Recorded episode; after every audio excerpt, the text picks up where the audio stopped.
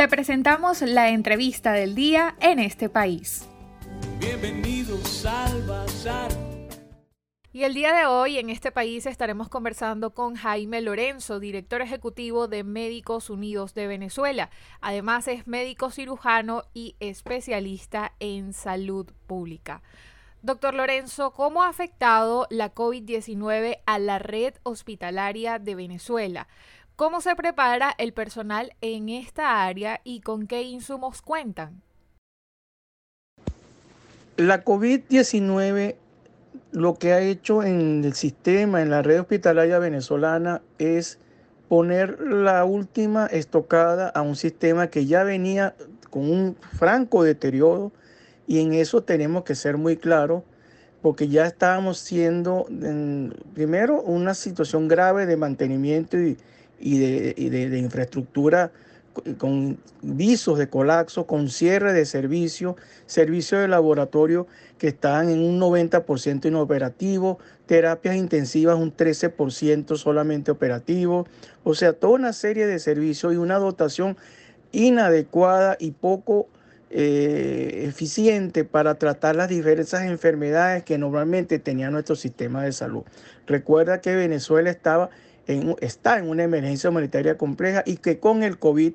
lo que ha hecho es poner en mayor deterioro el sistema hospitalario. Y a esto, si le, si le unes a esto la migración forzada del personal de salud, que en los actuales momentos estamos viendo un recrudecimiento de esa migración en dos, en dos, en dos áreas. La primera, en personas, el grupo del personal de salud que se va a otros países para buscar otro futuro o abandonando, renunciando a sus cargos para buscar otros ingresos económicos que les garantice tener una capacidad un poquito mejor de vida. Lamentablemente, el sistema de salud no ha hecho lo que tiene que hacer, que es generar los protocolos necesarios y entrenar al personal para que mantengan el tratamiento y la atención del paciente COVID, así como el resto de los, de los pacientes que acuden a los centros hospitalarios. Y lo más interesante es, no vemos que hay una política de adquisición de materiales para manejar el, el paciente COVID como tampoco estamos observando la dotación de materiales para el tratamiento del resto de las patologías que normalmente ya teníamos en nuestros establecimientos. ¿Cuántas personas del sector salud en el país han fallecido por COVID-19, doctor Lorenzo, en el lapso de estos ocho meses? En nuestro reporte del día de hoy estamos hablando que tenemos 272 fallecidos desde desde el momento que hubo el primer colega que fallece por la enfermedad, de estos 202 son médicos, 51 enfermeras y 19 eh, miembros del equipo de salud que van desde eh, camilleros hasta avionalistas eh, y odontólogos y farmacéuticas.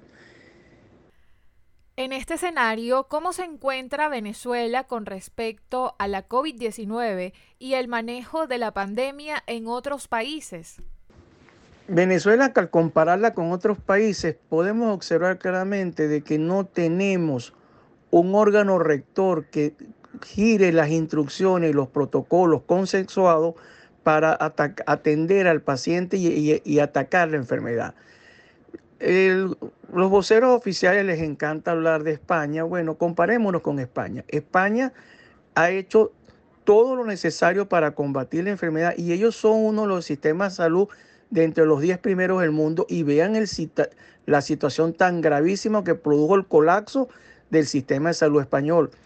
Pasaron su primera ola y en esta segunda ola que tienen una mejor preparación, tienen equipamiento y tienen ya una experticia necesaria para atender pacientes, vemos cómo la situación está en preaviso porque vuelve a haber la posibilidad de un colapso de su sistema. Venezuela no está preparada para eso, los protocolos nacionales, en vez de ser eh, llevados a los establecimientos y darle entrenamiento necesario al personal para que lo conozcan, no hay ningún tipo de información. Y lo más grave es que lo, lo más duro es que comenzamos a hacer una cantidad de,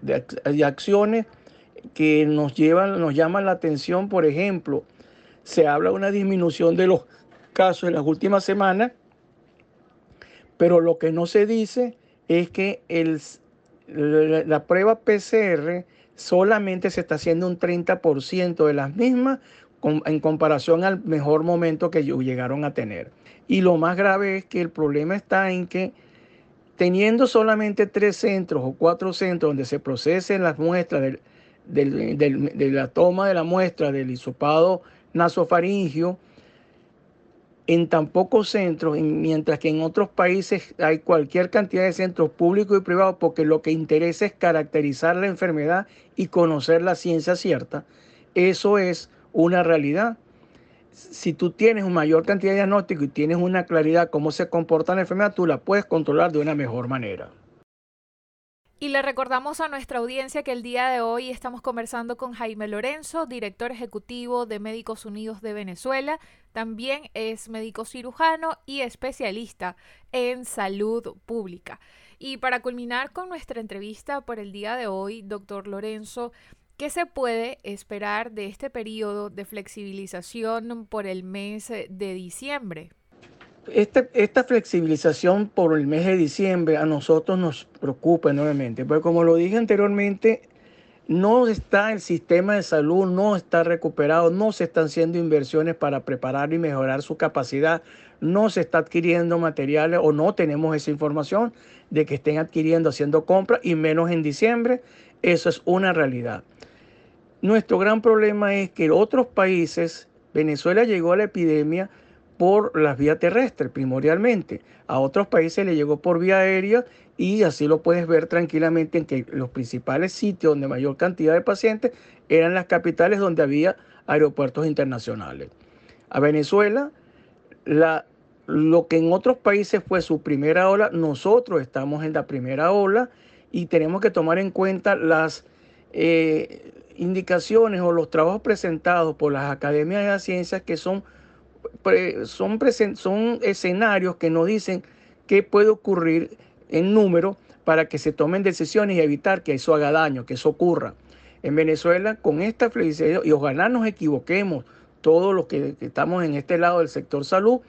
que estamos eh, pensando que lo que va a ocurrir es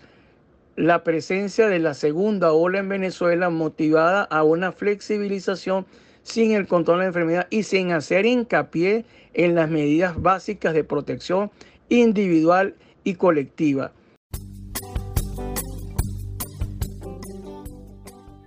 Y agradecemos al doctor Jaime Lorenzo por su participación en el programa en este país. Él es director ejecutivo de Médicos Unidos de Venezuela, también médico cirujano y especialista en salud pública. Con él conversamos el día de hoy sobre cómo ha afectado la COVID-19 a la red hospitalaria en el país y también lo que se puede esperar de este periodo de flexibilización de cuarentena por la COVID-19 en el país. Para conocer más del programa en este país, visita nuestras cuentas en redes sociales, en Twitter e Instagram como arroba en este país radio, en Facebook en este país programa radiofónico y en la página web en este país.info.